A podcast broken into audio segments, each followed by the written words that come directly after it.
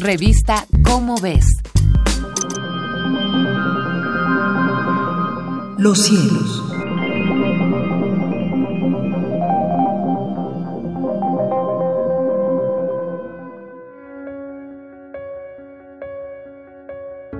Soy José de la Herrán y tengo el placer de comunicar a nuestro gentil auditorio las efemérides astronómicas para el mes de abril que publica la revista Cómo ves de la Universidad Nacional Autónoma de México.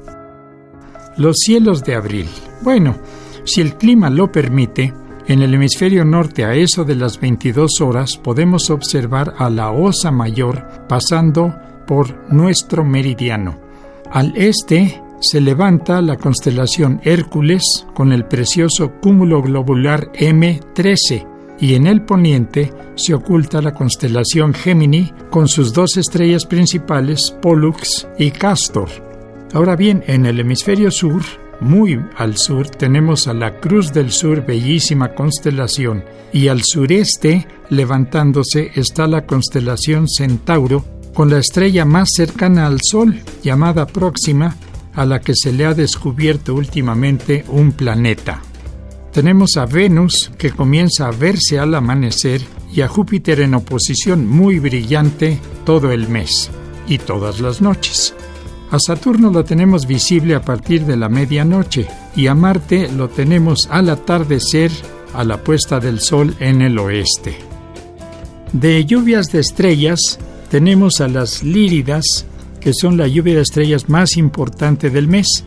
Estos mini meteoritos penetran a nuestra atmósfera a unos 50 kilómetros por segundo, velocidad mediana para los aerolitos, por lo que dejan estrellas blanquecinas y de larga duración. Las efemérides astronómicas son el día primero, Mercurio, máxima elongación este, por lo tanto visible en el oeste al atardecer. El día 2, domingo, inicia el horario de verano. Acordarse de adelantar todos los relojes una hora. El día 7, Júpiter en oposición, esto es lo más cerca de la Tierra y muy brillante. El día 14, Urano está en conjunción con el Sol y por lo tanto invisible. Y el día 15, la Luna está en apogeo, lo más lejos de la Tierra, a 405 mil kilómetros de ella. El 16, Saturno en conjunción con la Luna. Y el 20, Mercurio en conjunción con el Sol, por lo tanto invisible. El día 22 es la máxima actividad de la lluvia de estrellas, las Líridas. Y el 23, Venus está en conjunción con la Luna. El día 27, la Luna en perigeo a 359 mil kilómetros de la Tierra. El día 28, Marte a 6 grados de la Luna y el mismo día 28, Aldebarán en conjunción con la Luna. El día 29, Venus tendrá su máximo brillo en este año.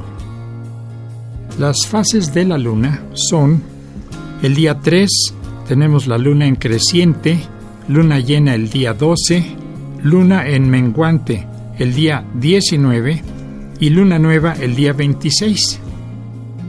Pues bien, José de la Herrán se despide de ustedes deseando a todos muy buenas noches, astronómicas por supuesto.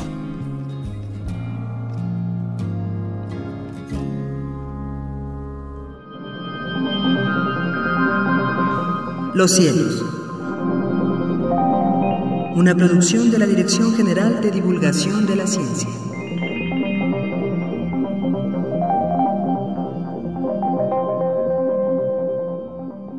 Revista Cómo ves